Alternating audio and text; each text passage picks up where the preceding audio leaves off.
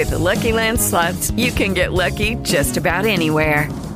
This is your captain speaking. Uh, we've got clear runway and the weather's fine, but we're just going to circle up here a while and uh, get lucky. No, no, nothing like that. It's just these cash prizes add up quick. So I suggest you sit back, keep your tray table upright, and start getting lucky. Play for free at LuckyLandSlots.com. Are you feeling lucky? No purchase necessary. Void where prohibited by law. 18 plus terms and conditions apply. See website for details.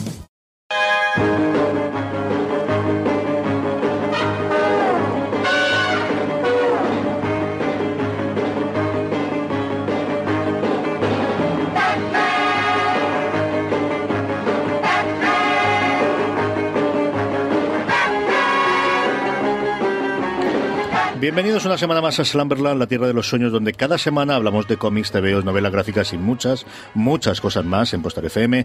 Don Julián Clemente, ¿cómo estamos? ¿Cómo va eso? Muy bien, la verdad es que, pues eso, con el calor que puedes imaginarte que tenemos aquí ya, en fin, ¿para qué? ¿Para qué vamos a Menos mal que aquí estamos con el aire acondicionado y esas cositas así en Radio San Vicente que nos cuidan también. Doña Rovira, ¿cómo estamos? Muy bien, con todo el día juntos, ¿eh? Desde las nueve y media de la mañana aquí. Hoy nos hemos cogido la mañana y enterita. Sí, señor. Eh, don José Bravo, ¿cómo estamos, querido? Muy bien, aquí estamos otra vez. Eh, ¿Cuántas veces ha leído el Reverse? Que tengo curiosidad. Dos veces. ¿Solo dos? Solamente dos. ¿Solamente he leído un cómic bueno dos veces esta semana? No puede ser. Dos veces, sí, sí, sí. No sí, puede sí. ser. Y, y bueno, y recomendándoselo a todo el mundo, pero bueno, o sea, luego- Sí, haciendo, haciendo, haciendo, digo que sí, haciendo evangelismo de él.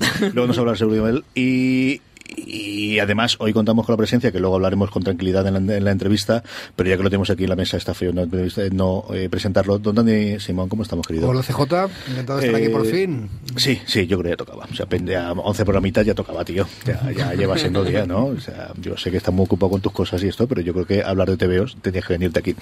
Vamos, como siempre, con, con eh, las cosas. Empecemos por el follow-up. Eh, X-Men Apocalipsis, ¿quién ha visto esto? No. Julián, nos convenciste a todos tanto, tanto que no he ni ya. verlo ni Dios, ¿eh? Yo, yo, yo, yo- yo así, ¿eh? Yo- una coña recurrente en el programa va a ser que yo últimamente leo y veo lo que me recomiendan en Slumberland o en su defecto en otro programa de Postar y, y por lo que dijo eh, Julián es que ni screener, ¿eh? Es que no, me- no me llamaba. No funciona especialmente bien, ¿no? No, la taquilla ha sido ha sido flojita, es decir, no no ha sido un desastre absoluto como como alguien había eh, anunciado por ahí, pero se ha quedado por debajo de las expectativas de Fox, lo que supongo que esto que pasó ya con Batman y Superman, que empezamos a ver movimientos a las pocas semanas, yo supongo que empezaremos también a ver movimientos en, en poco tiempo e incluso me atrevo a hacer un pronóstico, eh, ya trasladando el tema a los TVOs va a pasar algo de aquí a un mes en, en Marvel con respecto a los mutantes, estoy convencido. ¿Un mes? Sí, porque va a ser cuando anuncien las novedades que van a salir después de Civil War 2. Pero estamos hablando de que Universo Cinemático vuelva a Marvel, el- o sea, pase de Fox a Marvel Universe o de los, los estamos Yo hablando. creo que, que eso llegará, pero no, no de manera inmediata. Pero futuros cambios se podrían anticipar eh, por cómo, eh, cómo desarrolle la franquicia mutante en los TVOs Marvel a partir de que se acabe Civil War. Yo me he puesto la alarma ya aquí para el programa que tenemos dentro de un mes, es el del 28 de junio o el del 5 de julio, y sabes que te va a tocar la campana. O sea, el 28 te lo recordaré si no el día 5. Eso tenlo clarísimo que va a ocurrir. Eh, tenemos otro follow-up y este eh, Joan lo ha puesto aquí en medio y es que por el 60 aniversario de Capital Trueno van a publicar los almaneques ediciones B. Han publicado ya. El otro día es que lo vi, como hablábamos en el programa de he visto poco movimiento por este 60 aniversario, pues bueno, por lo menos Ediciones B sí que ha sacado un tomo enterito que puedes ver todos los almanaques del Capitán Trueno. Eh, todavía no he podido, lo he jugado un poquito por encima, pero bueno, sobre todo en ese tema de voy a intentar ir fijándome de lo que se está haciendo por ese 60 aniversario, que creo que es poco para lo que se merece el personaje, pero bueno, por lo menos ir recortando todo lo que sale. Sí, señor. Y sin solución de continuar, Joan, noticias de la semana. Vale, pues una primera que es eh, para el quinto centenario de la muerte del Bosco, el Museo del Prado pues ha hecho distintas actividades, lógicamente, una muy buena exposición. Tiene una pinta espectacular. Yo, aprovechando, no sé si, si esta semana semana que me acerco a abrir que lo tengo complicado, pero cuando vayamos el 11 o para él, yo tengo que ir a verla sí o sí. Han- tiene una pinta espectacular. Pues dentro de esa exposición, pues siempre es de agradecer que hayan decidido sacar una, una obra de Max, además, uno de nuestros premios nacionales. Y entonces, pues nada, pues mm, dar esa noticia de que dentro de estos grandes eventos, estos centenarios, pues que se estén acordando de que parte de toda esa actividad, que suele ser lo más clásico, suele ser conferencia, las exposiciones si son, o ediciones nuevas si son escritores, pues bueno, que, que, sacan, que saquen cosas a través de, de este medio que tanto nos encanta como el cómic, pues nada, eh, y además si es de Max, eh, recomendar el, esto es Bosco según Max, la farsa del mundo, además en, Ma- eh, Manuel Bajero en TV Esfera ha hecho una crítica del, del cómic que, que recomiendo. Más noticias, pues nada, eh, hablé muy brevemente, pero bueno, Los Surcos del Azar de Paco Gioca parece que tendrá serie de televisión. No lo en- salió el otro día la, la noticia. ¿En dónde? ¿O tiene productora o qué es lo que sabemos? Eh, Morena Films. Tú que com- no. Morena Films es la productora de este hombre, que se me ha ido ahora el nombre del, del director gordote, pero es la, la suya. ¿Pero tiene ya cadena donde van, a, donde van a hacerla? Creo que Cadena todavía no. Parece que sería una serie te- eh, televisiva de ocho capítulos, o sea, una miniserie. Eh, coproducción hispano-francesa con Mare Nostrum eh, Producción. No sé. ahí De sí. momento lo que no es productora. A ver dónde la, la pueden vender después. A ver, a ver, No es, un producto, no es un producto barato, ¿eh? Si lo hacen bien, claro. Hombre, espero que no sea un producto barato porque yo creo que el cómic da para hacer una muy buena miniserie y esperemos que, bueno, lo bueno es que Paco Gioca tiene el nombre suficiente para que lo quieran tratar bien, que no sea una cosa que se queda a medias, pero bueno, esperemos que sea una muy buena producción. Es curioso, y habla bien del momento en el que está el cómic, que grandes obras eh, de una ambientación similar, como puede ser la novela del corazón helado de Almudena Grandes, que siempre se habló que podía ser una serie, no hayan dado el salto y haya tenido que ser eh, un libro, un cómic, un gran cómic basado en un gran libro, todo hay que decirlo, porque no se dice mucho, pero basado en un gran libro de la 9, de, de una autora de Alicantina precisamente, el que vaya a tener la serie, ¿no? Pues sí. Eh, dos últimas noticias muy muy breves de, de mis necrológicas, como siempre, que al final me quedaré con el esto. La muerte de Josh Whitman el pasado 22 de mayo.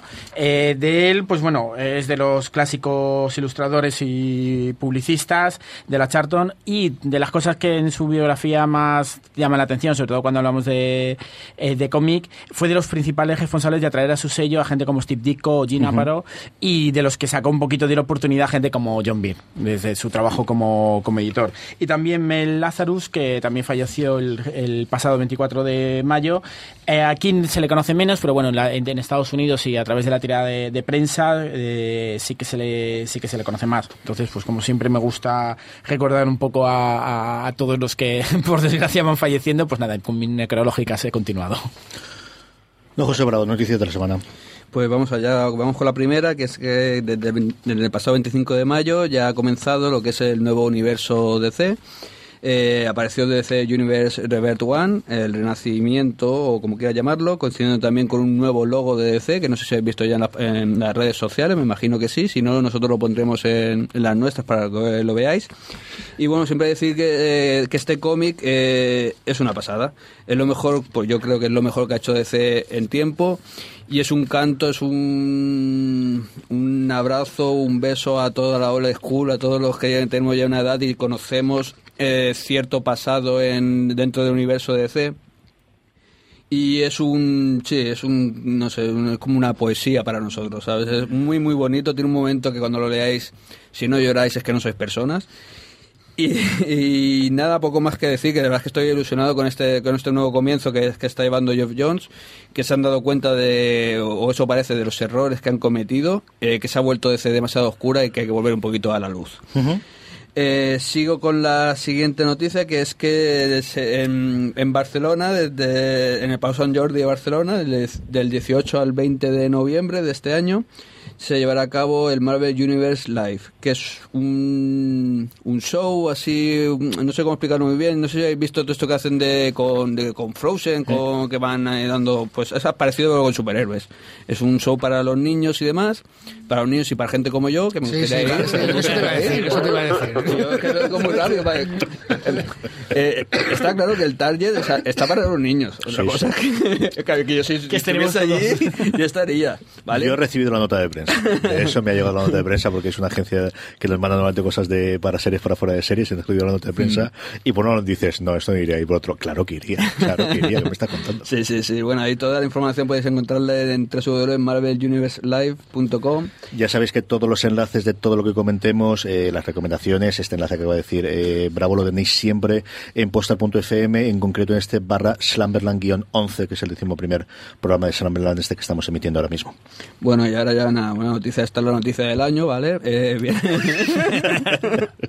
Eh, nada, ya tenemos fecha para el próximo Salón del Cómic, videojuegos, series y todo lo que tú Momento quieras. barriendo para casa. Sí, no, no, yo soy imparcial. Y que será el, el próximo 1 y 2 de octubre eh, en la institución ferial alicantina eh, en Alicante. Video Game Comic 1 y 2 de octubre. Sí, señor. Que está ahí ya, pero está muy lejos, pero está muy cerca. pero está- ¿cómo, cómo de lejos y de cerca te lo ves, Bravo? Mm, yo muy cerca, la gente muy lejos. Muy bien, la última la vas a hacer tú, o se la vas a casquetar a Julián, ¿o qué vas a hacer? Mm, Que te- sí, sé que sí, estás yo- indignado con esto. Yo si Julián quiere, la- habla de él. Si no, Pues si queréis que monte el espectáculo, Cuéntala tú, cuéntala tú y luego, y luego Venga, vale, vale. Pues mira, vamos a ver. A ver cómo lo hago La, la rajada de Bravo. no, no, voy a, voy a portarme bien. Vamos a ver. Pues en el último cómic de Capitán América, pues hace hay un momento que es que pero estamos haciendo Spoilers para ¿no? la gente que todavía no ha leído, que no Vamos a ver, lo estamos. Eh, spoileamos, ocurre algo- ¿no? no, no, Spoileador que spoilea un spoileador 100 años de, per- de perdón. O sea, es- eh, vas a hablar de esto porque se ha filtrado en redes sociales, porque Sí, todo bueno, Cristo, incluido yo, hemos visto una viñeta que no, que no queríamos ver, ¿vale? Mm. Pero nos han destripado. ¿Qué nos han destripado? Pues nada, pues que el Capitán América ahora pertenece a Hydra.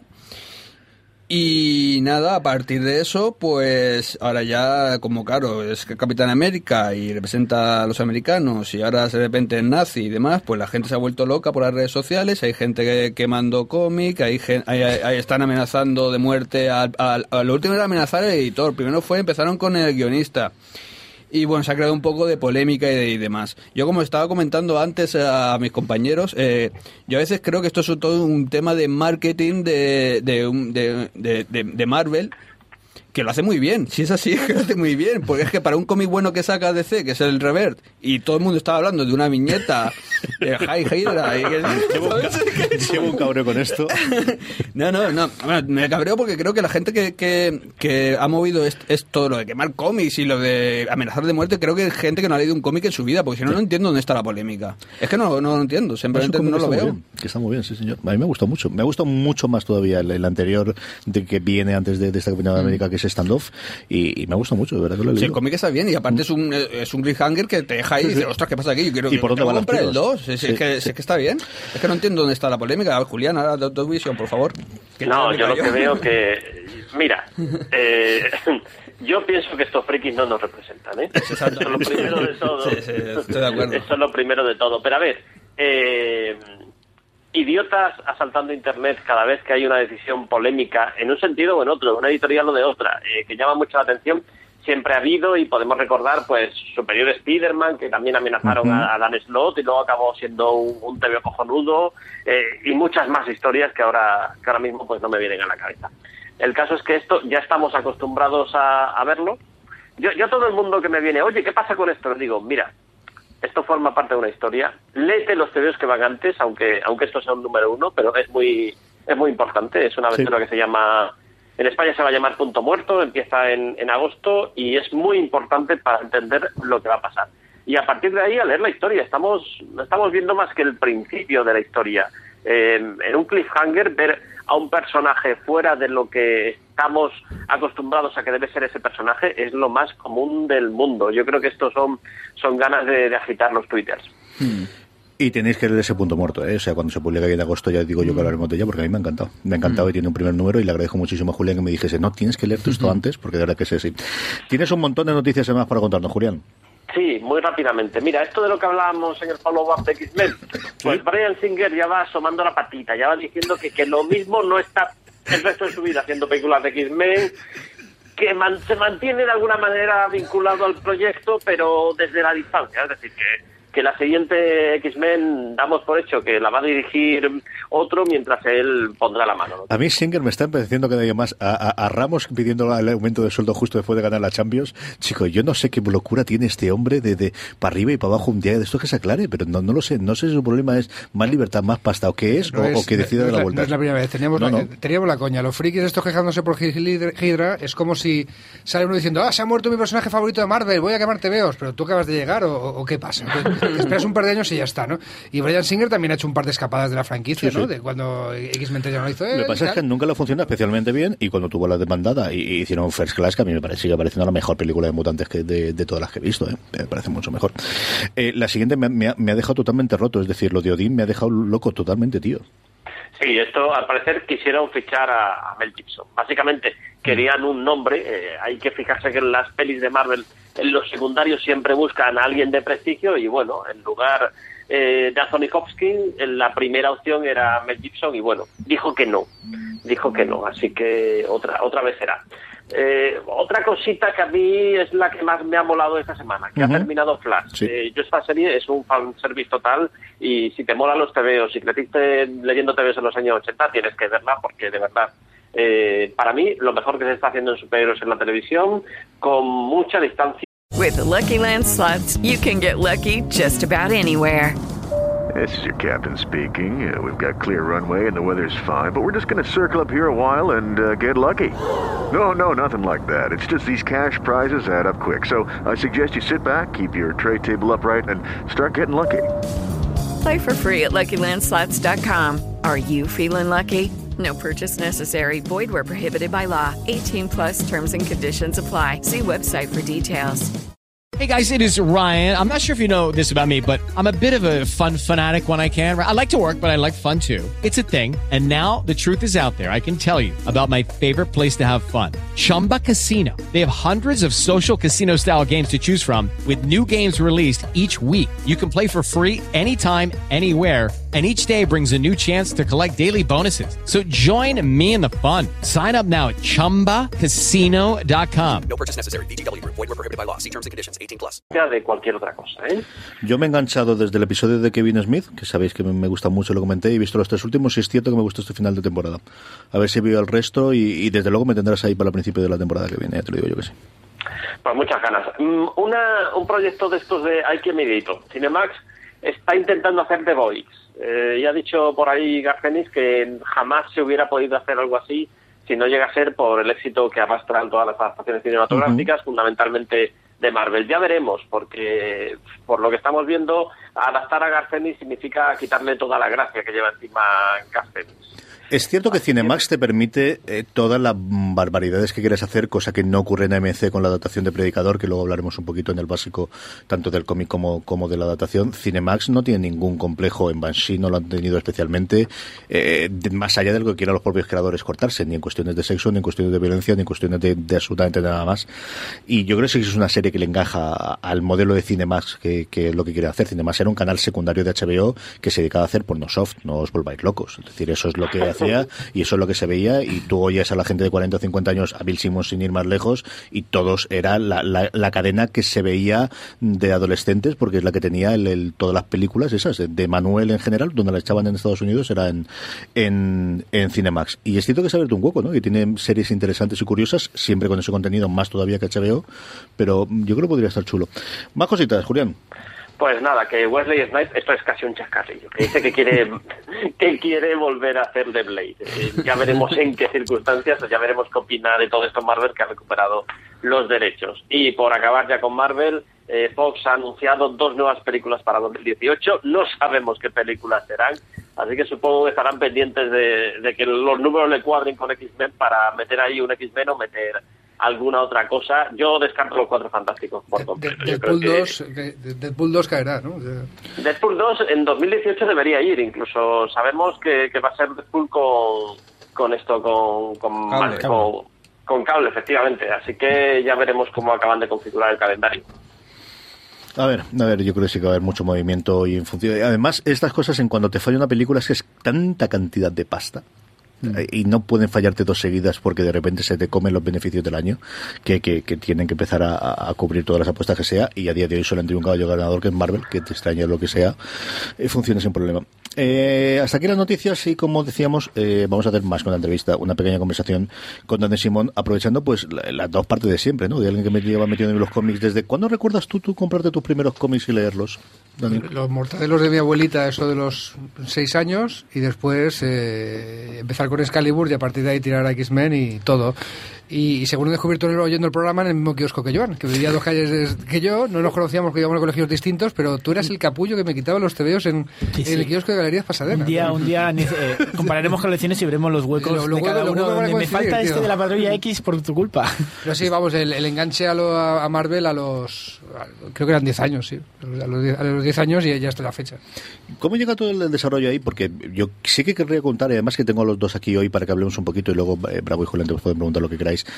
El germen de un cómic, ¿no? Eh, de, algo que, que, luego lo hemos visto cómo ha crecido y cómo se ha creado un referente hasta cierto punto, desde luego en el cómic español y desde luego la parte más académica del cómic a día de hoy con un porrón de ediciones.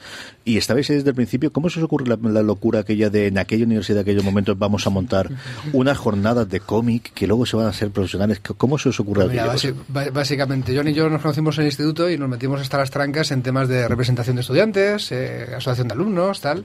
Y yo llegué a la universidad agotado. Yo llevaba estando en, el consejo, en un consejo escolar desde, desde, desde párvulos casi, ¿no? Desde GB seguro.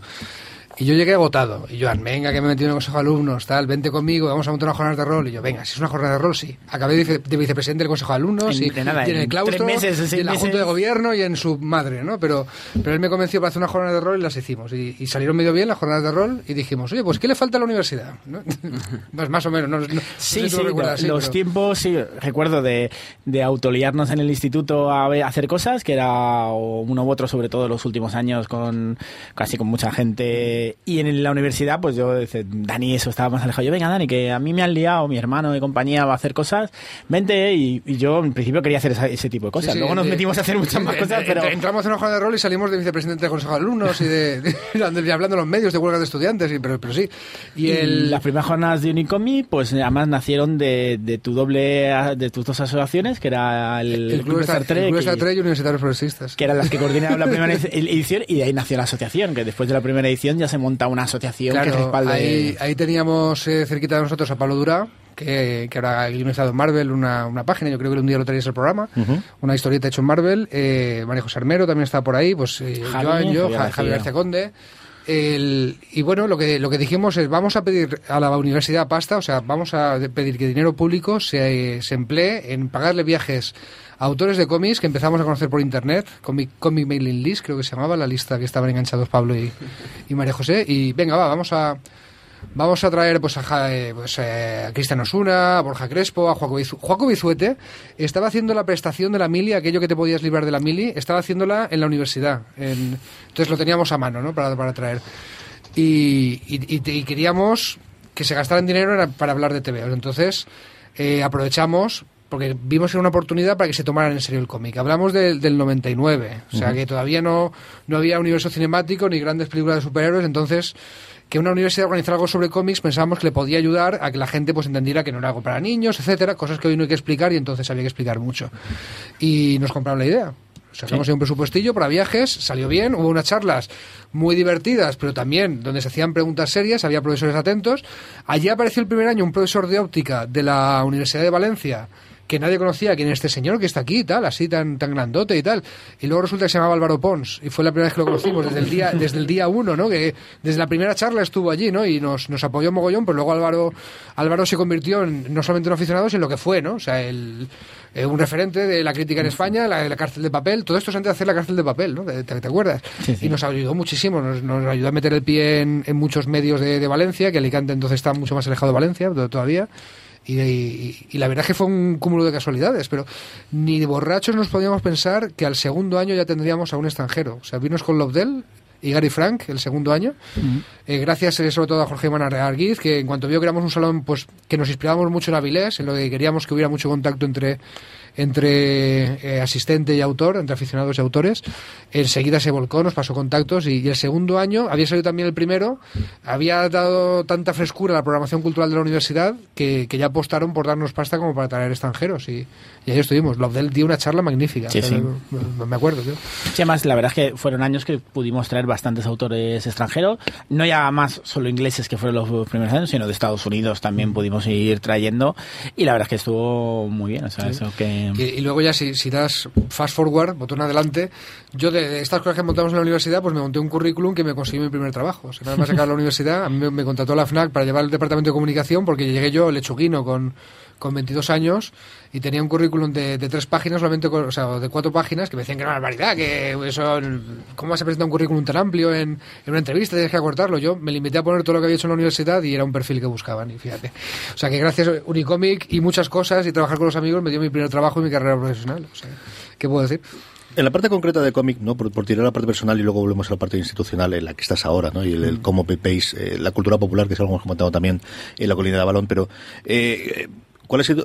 ¿Te has desengasado de los cómics? ¿Has vuelto como el que te está hablando ahora mismo? ¿Has seguido como estos dos, eh, tres que tenemos al otro lado del este, siguiendo leyendo? ¿Cómo, has visto la evolución? ¿Te cambian mucho los críos? Es Ni decir, de que al final la coña, pregunta de ni- siempre. ni- la, la respuesta es ni de coña. Yo soy como Daniel Faraday. Los cómics son mi constante. Es lo que. Es, es- es- de- desde que cogí aquel TV de Excalibur en mi colegio, lo había traído un niño y me puse a leerlo. Y fui a Ateneo, que yo iba a comprar rol y, y acabé yo comprando cómics. No he parado. No he parado nivel los que hicieron la última mudanza de mi casa, que cuando tuvimos el segundo hijo nos tuvimos que cambiar a otra casita con una habitación más. Los, los de la mudanza mosqueados, cuando sacaban cajas de cartón blancas todo el rato, todo el rato, todo el rato, decían, pero ¿tú te dedicas a escribir cómics o algo? No, yo hago críticas de ellos, tal. pero yo no, no, no he parado. Eh, lo que he hecho es incorporar más, o sea, de lo de ser Marvel Zombie no he dejado de hacerlo. Empecé con los mortadelos y lo ser Marvel Zombie toda la vida. Lo he intentado con DC, pero es que no tengo la conexión emocional que tengo con los personajes de Marvel. Y, y voy incorporando. Cuando tienes eh, 16 años en las hormonas revolucionadas, metes vértigo en tus gustos y cómic americano y conoces a John y empiezas a leer cómic europeo porque esto es como oh, yo estaba aquí tan tranquilo y me ha salido un Eternauta o un Incal aquí al lado ¿cómo es posible? es porque estás al lado de Joan y, y te aparecen ¿no? y, y no hemos parado tío. luego eh, eh, he seguido trabajando en cosas de, de cultura en general haciendo conciertos haciendo conciertos conocí a Bravo que no, no sabí- que no sabíamos que que nos gustaban los cómics, que montamos va- varios festivales juntos, sufrimos varios festivales juntos, Sufrimos, sufrimos. y luego nos hemos reencontrado con lo de los cómics, pero nos conocíamos de antes, ¿no? Cosas así. Así que no, no, no he dejado de leer cómics para suerte o desgracia de la gente que vive conmigo. Sí, porque los juegos de mesa lo tienes abandonado por los cómics sí que, sí que le das.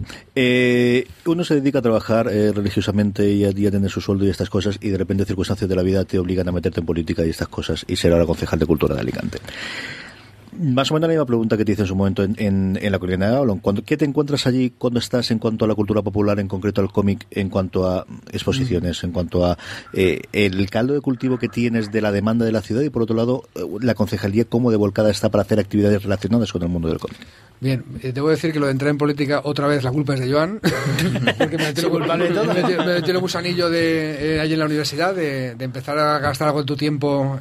Hay que, que lo gasta en ONG, nosotros en intentar ayudar a nuestra comunidad por ahí, sí. Y, al- final ha dado tantas vueltas la cosa que soy que soy concejal de cultura de Alicante por una confluencia de estas de izquierdas que, que tenemos ahora. Y, y luego, y como hemos comentado alguna vez, eh, el- la predisposición en una concejalía de cultura en una ciudad como Alicante para hacer cosas de cultura popular, llamémosla friki, a mucha honra, eh, es elevadísima porque es signo de los tiempos. En los últimos años ya había evolucionado eh, por allí. Hay centros culturales que son mucho más, un centro de cultura contemporánea como las cigarreras, pero que ahí ocurre mucha cultura juvenil, que ya en los últimos años has tenido jornadas de juego de tablero, jornadas de Star Wars, ¿vale? Cosas de cómic, mm, eh, a lo mejor no han montado porque ya hay Unicómic y, y el Salón del Cómic en la ciudad, y, pero alguna relación han tenido. El, desde luego, eh, cuando un programador cultural considera hacer algo de todo esto que nos gusta y de series y de cine de culto y tal, pues pues sabe que va a tener muchísimo público, sabe que va a tener va, va a salir muy bien. Lo que hace la asociación de Star Wars últimamente, que algunos estáis Sí. metido, es un exitazo. Sí, se sí, hace, está se bien. en, en, en Cigarreras, que es un espacio que era por suerte, por desgracia, yo gestiono. Y, y claro, cuando, cuando llego, llego yo a la concejalía y empieza a ver Star Wars, empieza a ver mm, un encuentro de estos de zombies, un rol en vivo de zombies, que puede ser zombie o, o perseguidor y tal, hay quien se piensa que es que soy yo haciendo cosas que por las que soy conocido en la ciudad de hacer, pero, pero realmente no he tenido que hacer nada, ¿eh? O sea, ya como que ya está en el mainstream en ese sentido, que ya es normal que una concejalía de cultura organice eventos frikis, perfectamente normal. Julián, si quieres preguntar cualquier cosa que te tengo de la abandonado ya sí, lejos. Sí, además, porque me estaba interesando mucho todo lo que comentabas, Dani. Yo tengo, yo tengo siempre la sensación que el activismo político ha encajado muy bien con, con el cómic y quizá probablemente porque durante mucho tiempo nos hemos sentido ahí como que estábamos dejados de lado, que no se nos hacía demasiado caso y algunos eh, han ido pasando por ahí, como es tu caso. Yo quería preguntarte si, si crees que una cosa que no tiene absolutamente nada que ver con la otra, pero que le acabas encontrando una relación, eh, no sé si subterránea, eh, ¿cómo ves que encaje con la otra? Pues mira, esto es un debate interesante que hemos tenido alguna vez. Nos gusta Star Trek y los X-Men en el sentido de, ¿cómo voy a decirlo? Los X-Men, eh, bueno, cuando, cuando hicieron el crossover aquel de X-Men y Star Trek, tiene sentido esto que voy a decir, ¿eh? no me lo estoy diciendo por ¿Te acuerdas cuando Lobdell hizo aquel crossover de X-Men y Star Trek? ¿no? Y la gente dijo, no tiene nada que ver una cosa con la otra, ¿no? En, aquel Unicómic, eh, Lobdell defendía que, que las dos son franquicias que son una, eh, una parábola sobre la discriminación o una oda a la no discriminación, ¿no? O sea, eh, los eh, cambias mutante por negro, gay o musulmán y tienes y están hablando de, de, luchar contra la discriminación. Y en Star Trek había también, pues, Roddenberry concibe un futuro muy parecido. Entonces, somos personas eh, que nos hemos hecho mm, tolerantes y militantes por haber leído estos tebeos o nos gustan esos tebeos porque ya teníamos esos valores antes. De verdad que no sé si fue antes el huevo o la gallina. ¿eh? Yo solo sé que, que, me identifico con los valores de, de, luchar, de, de, muchos de los héroes que, le, que leemos, de muchas de las series que vemos, que me han llevado a dedicarle tiempo hasta el punto de militar en política y ahora estoy dedicándole estos años de mi vida.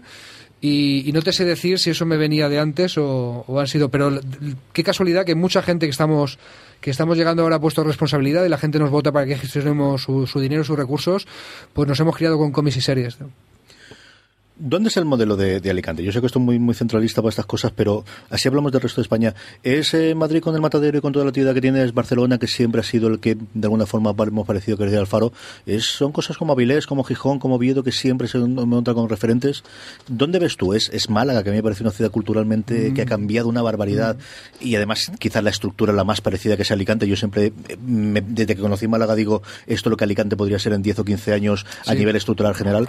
¿Dónde ves tú la cosa, David? El modelo de Alicante lo estamos definiendo. Yo he presentado un plan para este año, cuatro, cuatro puntos. Bueno, si lo hago va a ser muy aburrido, si lo desarrollo va a ser muy aburrido, ¿no? Pero, pero vamos, es una ciudad que mira el turismo y que, y que si siempre se dice, no, esto tiene que. Eh, cualquier cosa que se haga en Alicante tiene que atraer turismo. Yo pienso que la cultura también puede ser una fuente de atracción turística y de empleo y, y tenemos que recuperar la cultura tradicional que aquí se ha olvidado, ¿no? Lo que es bien. No, no me pierdo por ahí. With the Lucky Land slots, you can get lucky just about anywhere. This is your captain speaking. Uh, we've got clear runway and the weather's fine, but we're just going to circle up here a while and uh, get lucky. No, no, nothing like that. It's just these cash prizes add up quick. So I suggest you sit back, keep your tray table upright, and start getting lucky. Play for free at LuckyLandSlots.com. Are you feeling lucky? No purchase necessary. Void where prohibited by law. 18 plus terms and conditions apply. See website for details. Pero aquí, si me preguntas quién queremos ser de mayor, quizás sea Málaga, sí. Se cita mucho Málaga porque es eh, la capital de, de, una provincia de un tamaño similar a Alicante, ¿no? Hay que, hay que, hay que recordar que, que Málaga tiene casi medio millón de habitantes, o, está por ahí, o sea, 200.000 más que Alicante. Yo siempre digo que la solución aquí es o que nos salgan 200.000 habitantes más, o que de una puñetera vez Alicante y Elche, que están a menos de 20 kilómetros, vayan unidas. Y en eso estamos intentándolo. Yo con la, con la concejala de, de Cultura de Elche, Patricia Macía, eh, nos hemos visto, hemos hecho un, un, decálogo de cosas que podríamos hacer juntos, ¿no? de las dos concejalías. Nos hemos ido juntos a ver al, al secretario autonómico de Cultura hacer las reivindicaciones comunes. Y esto es más de lo que se ha hecho en toda la historia de las ciudades de Alicante y Elche para, para caminar unidas. O sea, sí que deberían tomar nota los alcaldes, que no sé qué, pero, es que solamente humildemente nos hemos encontrado dos personas que, que, hemos dicho nuestras ciudades no pueden mirarse a la espalda como se ven, es que la, gente no tiene por qué saberlo, ¿no? Pero son dos, una ciudad de 300.000 habitantes y otra de 200.000, que hay mucha rivalidad, pues por el fútbol, histórica, no sé qué tal, Elche mira para abajo hacia Murcia, Alicante se mira al ombligo, Alcoy mira para Valencia y tenemos la cuarta provincia en población de España, que es la provincia de Alicante, pero con muchas ciudades de más de 50.000 habitantes que no han colaborado entre ellas. Entonces aquí la clave es, es colaborar un, un team up de, de ciudades. sí. Sí, señor, sí, señor. Hay que hacer cositas de estas. En fin, eh, hasta aquí, como os decía, más que la entrevista, la conversación con Dani Simón, que evidentemente sigue todo el programa y seguiremos hablando de cosas. Pero es el momento de por qué suena esto. Y eh, primero, del- antes de poner el de esta semana, don Julián Clemente nos va a decir por qué pusimos ese maravilloso Bye Bye Birdie de Anne Margaret.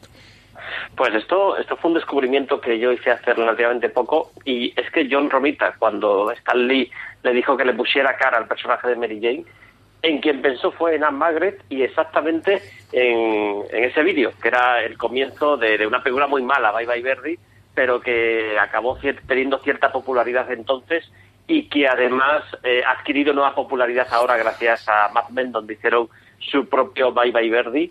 Y, y bueno, eh, John Romita veía a Mary Jane como, como la idea que tenían entonces de una chica despampanante, que era Anne Margaret, que ahora la ves y sí, muy mona y tal, pero tampoco se puede decir que sea rompedora, pero en los No. años 60 sí que la veían como tal. Es una mujer de tremenda tratativa, pero es cierto que, que a día de hoy no tendría ese plus de, del este Dani. Acabo de tener un memorgasmo, que se llama. O sea, un, de repente me ha venido un recuerdo.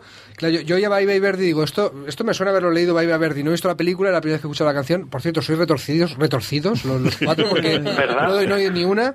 Pero ya, ya sé dónde he leído yo Bye Bye Verdi la primera vez que vi esas palabras escritas. En la saga del traje negro, eh, Spider-Man que dibujaba eh, Ron Frenz, no sé si era David Michelini el guionista. Eh, Era Tom de Falco. era Tom de Falco y salía el origen de Mary Jane en uno, que se sincera, le dice, oye, que Peter, Peter Parker, que sé que es Spider-Man, le cuenta el origen de Mary Jane, cuenta su historia, y sale de adolescente encerrado en su habitación leyendo un libro que se llama Bye Bye Verdi y su padre gritando detrás. Hay una viñeta que la tengo grabada. Para que veas tú, para que veas tú. Y así vamos. Bueno, pues, y, y es por esto, Yo claro. odio hacer es, es- programas es por esto, vosotros. tío. No, yo no me acuerdo de mi nombre la mitad de los días de la semana y vosotros, eh, en fin, ¿para qué?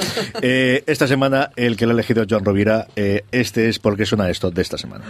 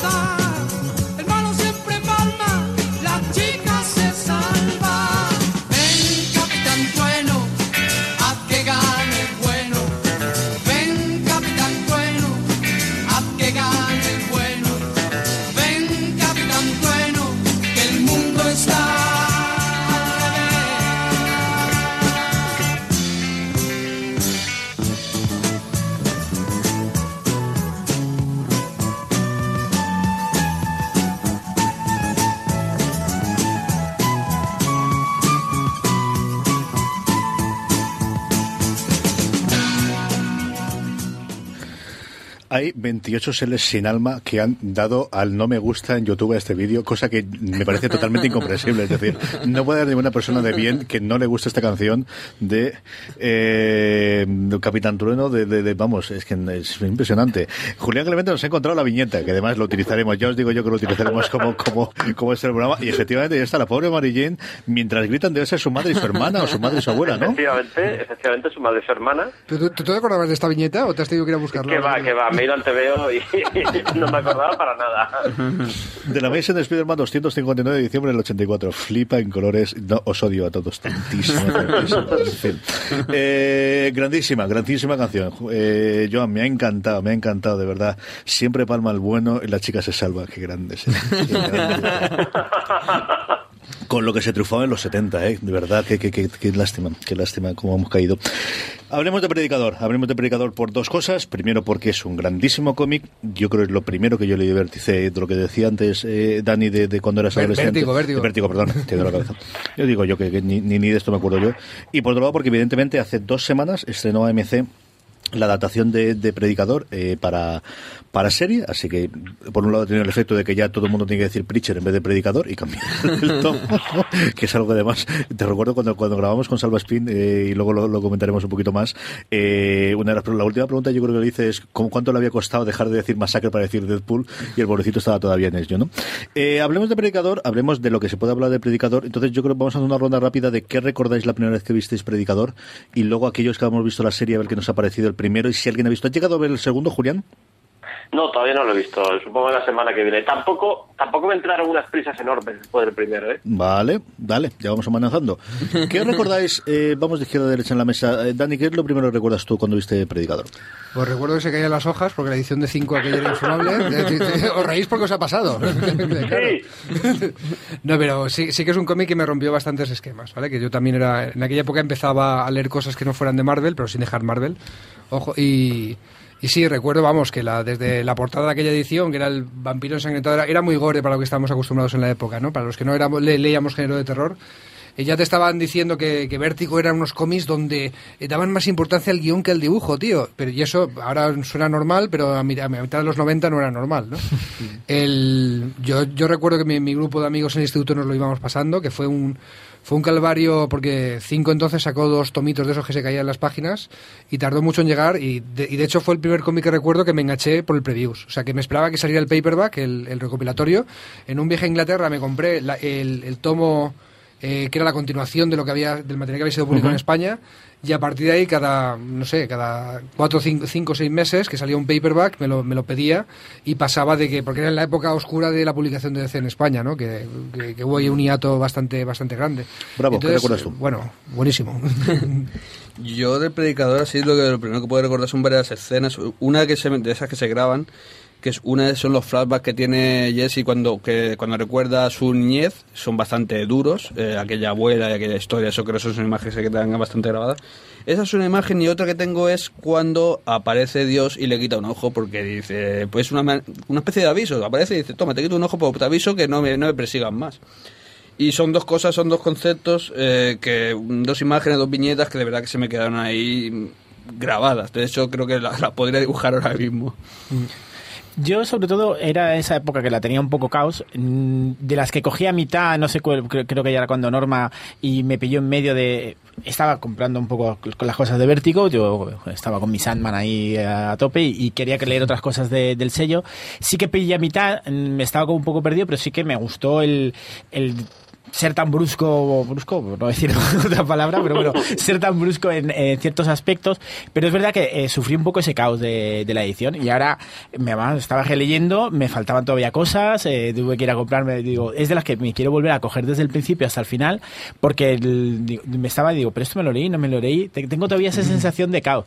Pero sí que recuerdo el, eh, no es la que más me enganchó, porque en otras sí que me volví loco para conseguir todas las series eh, y todos lo- lo- lo- todos los números. Estas de las que tenía esa curiosidad, esto me ha servido para ponerme al día, me las tengo, pero sí que sobre todo esa brusquedad de decir, uy, am, Vértigo estaba tirando por una parte de terror, más intelectual en algunos casos, y esto era una, una, una crítica muy esto y una brusquedad que era decir, oye, pues a veces está muy bien decir ciertas cosas. Claro, pero es que tenía, tenía el, el cura con poderes, eh, una chica de armas tomar, guerrera, que tenía más narices que todos los tíos del, del COVID juntos, un vampiro irlandés borracho y Caraculo. No, y además Caraculo a mí me pilla en la época de... mi- en mi época Nirvana. O sea, no sé si revelo por qué sé Caraculo se queda con la cara que parece un culo, pero tenía que ver con el asesinato de Kurt Cobain. Y, y, vamos, eh, ese cómic tenía todo para engancharme y me enganchó. O sea, Julián, ¿qué recuerdas tú de esto? Pues mm, recuerdos un poco parecido. Yo ya había leído de Vértigo exclusivamente, había leído Sandman también en, en cinco y me subí a Predicador porque la gente empezó a hablar de él y me, explotó la cabeza. El conjunto de blasfemias, de tacos, de, de alcohol, de, de sexo. Que, Gar- Garcenis. Jamás, pero- sí, pero es que Garcenis, que ya había publicado en Estados Unidos eh, tanto eh, Hitman como Demon, aquí no lo habíamos visto. Y además, cuando luego vimos aquellas obras, eh, nos decepcionaron, porque no era el Gartenis eh, tan depurado como nos encontramos en, en Preacher y que yo no he vuelto a encontrar nunca. Quizá en, en Max Punisher llega a ese, llega a ese nivel, pero el nivel que alcanzó en Preacher, en Predicador, quizá fuera. eh, porque nos pilló por sorpresa, porque nunca habíamos visto nada igual. Yo, el único equivalente que encontraba eran las películas de, de, de Quentin Tarantino. Eh, recuerdo que aquello me enganchó enormemente y seguí la edición de 5 otoñal, que se le caían Sí, las sí. hojas. Eh, luego seguí religiosamente la, la de Norma, era el TVO que te decías, bueno, mira, me sale el doble de caro que cualquier otro TVO, pero mira, me lo compro porque sé que me lo voy a leer dos veces, así que una cosa por la otra. Y, y me apasionó entero, desde, desde la serie regular hasta las miniseries, que a mí me, me encantan prácticamente todas. eh, y me parece uno de los TVOs de, de referencia. Yo, yo recuerdo eh, cuando conocí a la que ahora es mi, mi esposa, uno de los primeros TVOs que le dejé fue predicador y batió todos los récords. Se lo leyó en dos días. No, pero es, es- es curioso, creo que creo que es el cómic en el que nos gastamos más, más pasta en lo proporcional a lo que ganábamos, hablando todos un poco. O sea, yo Sí. ya he dicho, me compraba paperbacks, pero en aquella época adolescente un paperback podía ser mi paga de dos semanas. Es decir, estaba todo el mes, eh, cuando se iban a cenar los amigos, yéndome al chino y me pedían un arroz blanco, que era, que era lo más barato que había, porque tenía que pagar el paperback y no te importaba. Yo recuerdo, eh, recuerdo desde luego que se caían las hojas, yo creo que el uno lo tengo totalmente desencuadernado. Yo de viñetas recuerdo una, no me acuerdo en qué, en qué número era, de Jesse totalmente cabreado utilizando la palabra con mala leche. De mm, voy a hacerla, no me acuerdo qué es lo que ocurría. A pero, pero tengo la imagen, yo creo que era esa. Yo creo que era esa. Y de, los ojos, y recuerdo esa viñeta perfectamente, ¿no? Y sí que era un, un cambio. El nombre de Sandman era mucho más bonito. Luego pues, llegaba a, a determinados momentos y determinados números otro rollo, pero, pero este me gustaba antes de llegar a Warren Ellis, ¿no? Que es el otro que a mí, desde luego, me, me, me cambió muchísimo la, la forma de ver el cómic y que hasta cierto punto, pues yo creo que fue continuación. Eh, la serie, ¿qué os ha parecido? ¿Quién la ha visto primero? ¿Quién ha visto el primer episodio al menos? ¿Tú sí que lo has visto, sí, Bravo? sí, Julián sí también.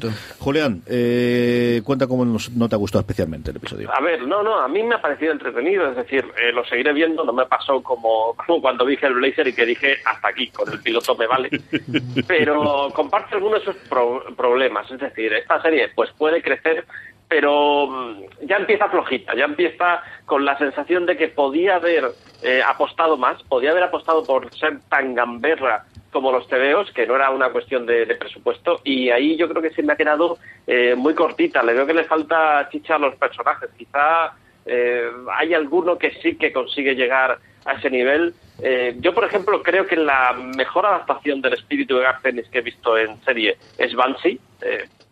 Es evidente que los creadores de Banshee han leído y releído y han aprendido mucho de, de Garcenis y esa mm, ese espíritu eh, irreverente y gamberro y se puede hacer todo y se puede plantear todo si lo hacemos con gracia, me parece que no está en esta adaptación. Bravo.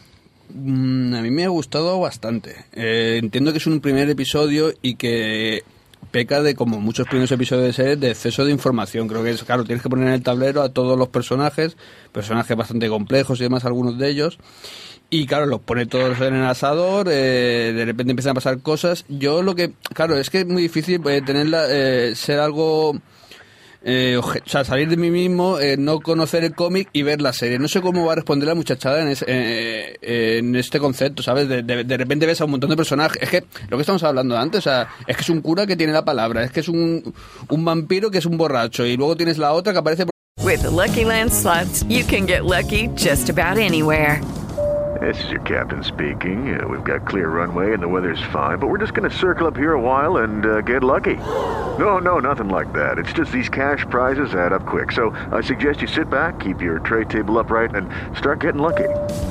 Play for free at LuckyLandSlots.com. Are you feeling lucky? No purchase necessary. Void where prohibited by law. 18 plus terms and conditions apply. See website for details. por otro lado. Y luego tienes un tío que tiene en vez de cara tiene un culo. Entonces, claro, eh, son tantos conceptos tan distintos. Tan, no sé si la muchacha se va a volver loca, va a pasar de ello porque es demasiada información, no lo sé. Yo eh, sí que me gustó el primer episodio, creo que por lo menos las intenciones están. Vamos a ver cómo evoluciona, ¿sabes? Tampoco creo que se haya sido lo más, pero tampoco me ha, dece- me ha decepcionado. Yo la verdad es que no miro los números, debería mirarlos al menos para, para fuera de series después. Voy- ahora mientras os doy paso, mira a ver qué números ha hecho. Es la gran esperanza de AMC, ¿eh? O sea, AMC tiene eh, hasta cierto punto el mismo problema que tiene HBO y es que tiene un monstruo que es Walking Dead y, y la nada. O sea, y la absoluta nada. ¿no? Y como tiene Juego de Tronos HBO y Fear the Walking Dead bien, pero sin Y pasarse. tenía Breaking Bad y se acabó. Claro, se acabó Breaking Bad, se acabó Mad Men, que es cierto que no tiene audiencia, pero te permite que todo el mundo mm, del mundillo que al final hasta cierto punto a ellos les interesa hable de ella y que alguien llame a su cadena de cable para decir quiero verla porque quiero ver esta serie. De eso solo le queda una que es The Walking Dead, que sí, puede durar hasta el infinito. Pero es lo mismo que HBO, es decir, mm, solo tiene Juego de Tronos a día de hoy que puede hacer el... Y claro, son 10 semanas al año. Y tú tienes que pagar 52 a 54 todos, el claro, es que son 50 y pico las que quieres que la gente esté suscrita. Y AMC es lo mismo, con, con diferencia, porque tienes además la, la parte de publicidad, pero, pero algo similar. A mí es un episodio que me ha gustado, a mí me ha gustado mucho. Eh, eh, Jesse yo creo que es un tío que, eh, que queda bien, me ha gustado muchísimo casi. O sea, yo la presentación y la escena inicial, me ha gustado mucho las peleas, la escena inicial de presentación de Cassidy a mí me ha encantado. La de la vaca me parece un poquito más de fanservice, ¿no? Pero, pero la primera pelea me ha encantado. Y Tulip, a ver por dónde va, ¿no? Es, sí que es la que más puede cambiar sobre la idea del origen y el cómo va sobre, sobre el cómic, pero la tía me parece que lo hace muy bien y que creo que puede funcionar. Sí, total- totalmente de acuerdo, sobre todo en lo de Cassidy, que es impresionante cómo han encontrado a alguien que, que, que, que- que se le parece que le han sacado del cómic y lo hayan puesto ahí. Aparte creo que es un muy buen actor. Eh, creo que eso también es un- eh, algo de lo que pega la serie, eh, por lo menos creo que es el único fallo que se le puede encontrar así a primera vista, que es el hecho de que Jesse se queda como en un segundo plano. Eh, por lo menos en Sí. este primer episodio. Se ha quedado en un segundo plano porque casi, casi se lo come, porque la otra se lo come, pero bueno, yo- ya te digo, es un primer episodio y yo espero que... Vamos a ver cómo evoluciona todo. Yo tengo esperanza, yo creo que va a ser buena.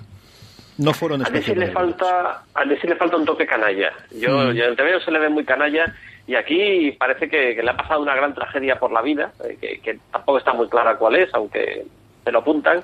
eh, pero ese toque del tío que va contra viento y marea y que hace un poco lo que le da la gana, eso todavía no lo he visto. Y, y me quedo con muchas ganas de ver lo que hacen con el Santo de los Asesinos. Sí, señor, sí, señor. Poquito a poco iremos viendo todo esto. ¿Quién, eh, en cuanto al cómic, quién lo tiene ahora mismo que, que se puede conseguir fácilmente en España? Lo sabéis, Julián, tú sí que los dije saber. Sí, bueno, básicamente la, la edición más reciente es la de la de FC, Ujú. eh, que es que es una edición bastante bastante correcta con todos con la serie completa y las las miniseries. Ahora mismo no sé si las miniseries están bien situadas porque la anterior edición que era de Planeta era un horror. Eh, colocaron las, las miniseries al final del todo, eh, lo cual es un gran error porque las miniseries hay que leerlas intercaladas donde se publicaron eh, porque tienen un sentido narrativo de esa manera. Y, y yo recomiendo eso, que, que se lea con las miniseries en su sitio, porque si no, eh, no es lo mismo. No es lo mismo eh, conocer a Santo los Asesinos habiendo Sí. leído antes la miniserie o sin haberla leído, o el especial de, de Caraculo o muchas otras cosas. Sí, señor, buscaremos porque seguro que en Internet hay un orden de lectura en el que podamos Mira, tenerlo. Mi, mi hermano que me cogía los cómics cuando yo compraba en casa, se ha- para cuando se independizó, se ha comprado la edición esta que eran dos libracos, dos biblias enormes. No sé si Mm. esa está disponible todavía o es la... No, esta, eh, esta era la de Planeta y además eh, la, la destruyeron cuando perdieron los derechos. Oh, Con lo cual, creo que ahora mismo buscas en Internet y, y pides absolutas barbaridades por la edición. En fin, ahí queda. Predicador es una cosa que tenéis que leer si no habéis leído sí o sí. Eh, no hay discusión. Es decir, yo sabéis que suelo dejar generosidad a la gente, cada uno que haga lo que quiera con su vida. En esta no podéis hacerla. Lo siento mucho. En fin, alguna vez tiene que venir el mando militar. Vamos con la recomendación del programa, pero antes, como siempre, permitidme, cuando llega esta hora, dar las gracias a todos nuestros mecenas y a todos nuestros oyentes, a todas aquellas personas que a través de postal.fm barra mecenas mes a mes nos apoyan monetariamente desde un euro al mes para que hagamos cada vez más y mejores cosas en toda la cadena en concreto en, en Slamberland. Sabéis que ahí tenéis todos los programas de mecenazgo. Sabéis que además entre todas las personas que durante este mes de mayo han sido mecenas, los 12 que tenemos, vamos a sortear para el nivel de 5 euros en adelante la lámina firmada por Salva Spin eh, que tenemos eh, en blanco y negro y a partir de 10 euros aquella revista La Resistencia con los dibujos y las dedicatorias de Juan Berrio, de Juanjo Rápido, de Olaf y de Miguel B. Núñez. La semana que viene, que ya estaremos en junio, diremos cuáles son los sorteos para junio. Eh, oyentes, sabéis que eh, aquí es cuando respondemos las preguntas y los comentarios y lo que tenemos es un comentario de Bootbook en iTunes, al cual agradecemos mucho. Sabéis que podéis ayudarnos de una forma muy sencilla, aparte de siendo mecenas y de comprar a través de Amazon en postal.fm barra Amazon. Aquel dispositivo que utilicéis para reproducir podcasts, iTunes, iBox, sea cualquiera, siempre va a tener un sitio donde podéis agradecer, siempre podéis dejar comentarios y siempre, siempre nos ayuda. Bootbook, como os decía, nos decía que probó Slamberland por ser Postar FM y ahora no puede perderse ninguno. Genial de principio a cómics cortado por gente que sabe mucho para todos los públicos. Muchas gracias por el comentario. Eh, y como os digo, nada, la semana que viene daremos los ganadores del sorteo de mayo y diremos qué es lo que vamos a sortear durante el mes de junio. Eh, una cosa, yo creo ya lo pudimos comentar, que fue el vencedor vencido de, de Sento y alguna cosita más que tenemos que eh, Joan nos ha, nos ha gestionado. Y además, la otra cosa es, en, para los mecenas, os tiene que haber llegado, llegado el correo, si no, escribidme por favor a eh, info.postar.fm, pero os tiene que llegar a todos los mecenas, porque sabéis que dentro de dos semanas, cuando estamos grabando esto, para eh, el fin de semana del 9 al, del 10 al 12 de junio, perdóname, vamos a visitar la exposición Superiores con Eñe con una visita guiada de Julián Clemente, así que iremos gente de la cadena, bastante de los que estamos aquí en la mesa y del resto de los programas, eh, y los mecenas, que si queréis hacerlo con hasta un acompañante, como os digo, tenéis todos los mecenas un correo que os ha llegado con esta invitación. Y ahora sí, eh, vamos con las recomendaciones, don John Rovira. Bien, esta recomendación es eh, Pyongyang de Seal, de Seal o como se diga. Del Isle. Del Isle. de- Eh, la verdad es que ha sido casi por casualidad. eh, De estas cosas que te lo encuentras en la estantería después de habértelo leído hace bastante tiempo, lo publicó Asti Berry. Es una historia de estos encuentros, esta- contrastes culturales. eh, él es, él más o menos es, es- es autobiográfica. Se va a Corea del Norte a trabajar en unas producciones sobre, eh, no es sobre cómics, sino, si- sino sobre eh, dibujos que está haciendo. Él es canadiense y es un poco ese, ese contraste cultural. Es la verdad que una obra bastante interesante. Con una relectura rápida, sí que, que luego había leído críticas, a veces eh, peca un poco de un poco ese eurocentrismo frente a esa Corea, pero yo creo que ese contraste cultural, esa crítica al sistema desde, desde está muy, muy bien. Yo creo que es una obra que muy recomendable. Eh, de las que cada vez se están haciendo más, de esas auto- obras autobiográficas que son muy interesantes como, como se cuenta. A mí me recordó un poco en ciertos aspectos eh, quitando el contexto, pero ese Lost in Translation de cómo se siente un personaje en ese contexto, con su. Ahí el, el- todas las conversaciones las tiene con su traductora, que es la que le va abriendo los los sitios. Entonces, sí que me recordó un poco siendo aquí un régimen como es el que es el de Corea del Norte. Y pues nada yo la, la vi hace poco y dije mira creo que es una obra para, para recomendar que no tenía esto y dije creo que, que hay que leerla Don José Bravo, recomendación de la semana. A ver, yo, yo- voy a recomendar una cosa que no, no esperáis de mí, que es el Rancio Fax de, de Pedro Vera.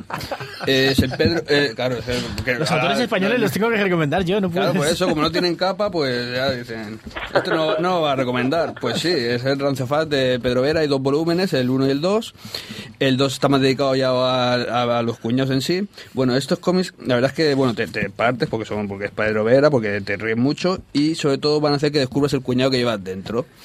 Es una serie de frases y de cosas que de verdad que yo eh, tuve que parar un poco porque dije, no, no puedo ser tan cuñado, o sea, si lo digo todo, o sea, tengo, tengo, una, lista de cosas aquí que no, no quiero ser así, ¿sabes? Ahora ya, lo malo es que ya es un punto ya que te lo intentas guardar y no puedes, ¿sabes? Te sientes mal, ¿sabes? Como es un, como es un gas de lo que tiene que salir y dices, como si no lo digo peor. bueno, eso por un lado, y otra, eh, por otro lado un cómic mucho más serio, yo no sé si lo he recomendado ya, pero voy a volver a hacerlo, que es el Sheriff of Babylon de Tonkin, del gran Tonkin. Sí, señor. Eh, es una pasada. Es, a mí me recuerda mucho en el concepto a. No sé si habéis visto la serie Generation Kill. Eh, en este caso se trata de la guerra de Irak, están en Bagdad. Y se trata de meterse, eh, bueno, en la, posguerra. eh, están allí y se trata no de ver tiros, ni peleas, ni historias, porque en las guerras actuales es que no los hay prácticamente, ¿sabes? Es, simplemente ver las relaciones y la vida allí y ver cómo está todo el mundo de un lado y de otro destrozados. Y de verdad que en el último número me ha sorprendido mucho porque Tonkin juega con unos chistes y unas cosas que, que porque es un cómic que venderá cuatro, pero que si no eh, tendría problemas. Hace, hace, o sea, a mí me encanta, a mí me encanta. Hace ciertos chistes con una cosa que pasó que mejor no lo menciono, pero que a mí me encanta que de verdad eh, por fin se pueda hablar de esto sin tener que esconderse. Julián Clemente, nos quedan cinco minutitos para ti, para Dani. Hala, toma tus dos minutos. Pues mira, yo, rápidamente. eh, estoy yendo un poco a contracorriente. Me estoy leyendo que tenía varios tomos pendientes de leer de Astro City. Se puede leer, decir que es el anti-Watchmen. En, en su momento fue un poco la reacción que, que surgió al, al Grim and Gritty eh, americano y vino de mano de, de Kurt Busiek, que había hecho Marvel, su obra más conocida. Eh, Alex Ross hacía las portadas y Bren Anderson, el dibujante de X-Men Dios ama, el hombre mata, hacía los interiores. Y básicamente nos cuenta la vida en una ciudad, Astro City, habitada por eh, un montón de superhéroes y cada aventura tiene un punto de vista di- diferente. Nos van eh, pasando el protagonismo de unos personajes a otro. Eh, ya lleva 20 años con muchos parones, eh, con lo cual al final hay 12 volúmenes disponibles que, además están recientemente reeditados por ECC y son, son bastante fáciles de, de encontrar. Yo recomiendo especialmente eh, los primeros. Eh, por ejemplo, te haces con. Introdúcete con el primero que se que se titula eh, Astro City Vida en la Gran Ciudad y estoy convencido que vas a ir a por los siguientes. Astro City Confesión es una de las mejores historias de Batman que he leído sin ser Batman para nada. Y, y la verdad es que 20 años después no es tan buena como en los orígenes, pero siempre es un teleo muy agradable. de- Don Daniel Simón, recomendación de la semana. Bueno, a ver, el problema que tenía que veníamos haciendo bromas es que últimamente leo los cómics que vosotros recomendáis. Porque tengo poco tiempo para escuchar radio, yo os escucho a vosotros y todos los programas de Postar. Entonces, lo último que he leído es eh, Fight Club 2, que lo estoy leyendo en digital, y era La Rota, que ha sido mi regalo de cumpleaños de mi mujer. ¿no? Un besito, cariño. Eh, me he prometido no hablar de Transmetropolitan, que es mi- uno de mis cómics favoritos, porque me habéis dicho que le vais a dedicar un programa y me vais a volver a invitar. Es el, el único, el, el único cómic del cual tengo un tatuaje y además es verdad. Y ya que está aquí mi admirado Julián Clemente, por hacerle un poquito la pelota, eh, de las series abiertas que estoy leyendo en papel últimamente, me estoy riendo mucho con el Doctor Extraño de, de Jason Aaron y, y Bacalo.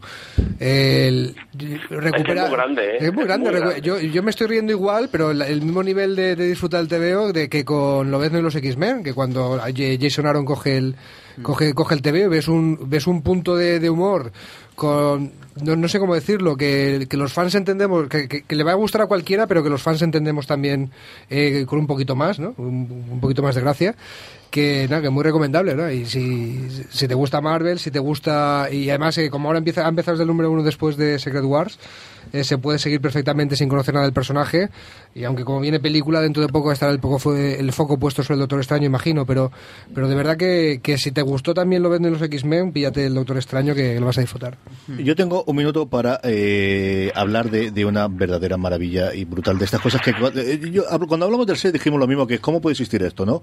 Y ha llegado el 7 del plot 2.0 de este trabajo absolutamente alucinante que hace Ferran Delgado dedicado a la muerte de Gwen Stacy. Yo eh, de verdad que es que lo sigo abriendo sigue quedando alucinado, ¿no?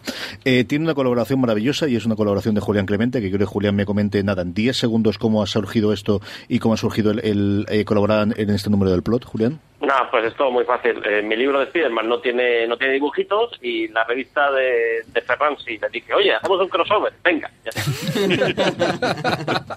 Y podéis disfrutar de los maravillosos textos de Julián. Y luego, de verdad, es decir, la revista es alucinante. Pero hay un momento, a partir de la página 38, en la cual Ferran va comparando a página izquierda los bocetos que hizo en su momento Gil Kane para, para el- la página y a la derecha cómo queda la página y así con todas y cada una de las páginas del 121 de Spiderman que yo cuando lo vi lo primero dije bueno lo hará para uno lo hará para la portada y lo hará para justo la caída del puente y tal no no para todas y cada una de las puñeteras Todo- páginas todo- toda la muerte de Gwen Stacy Claro, es, es algo, chico, yo no entiendo nada. Ya a estas alturas del partido, Ferran, eh, mi más cordial enhorabuena, me quedo alucinado. Yo cada vez que saco la revista me da miedo, me- de verdad, me, me da pena volver a guardarla. Digo, sí, sí que tengo que estar mirándola todo el rato. Es alucinante, bravo. Yo que sé que además que tú eres muy, muy fan para estas cosas. Eh, eh, sí, sí, bueno, yo lo comentaba antes. eh, para mí, Ferran, o sea, sin conocerlo, es mi ídolo. Es un poco de decir, esta persona está peor que yo. O sea, es un tío. sí, o sea. es- sí, claro, o sea, no, en serio. Es que, joder, Con o sea, esta reflexión vamos a dejarlo. ahí, ¿no? Esto- esto ya no es mejor. es- En fin, querida audiencia, info arroba postal.fm, Slamberland FM en Twitter, en Facebook nos encontréis como Slamberland. Mil gracias a Julián, a Joan y a Bravo como siempre y especialmente a Dani Simón por habernos acompañado aquí. el gusto es mío Quiero de la semana que viene más en Slamberland.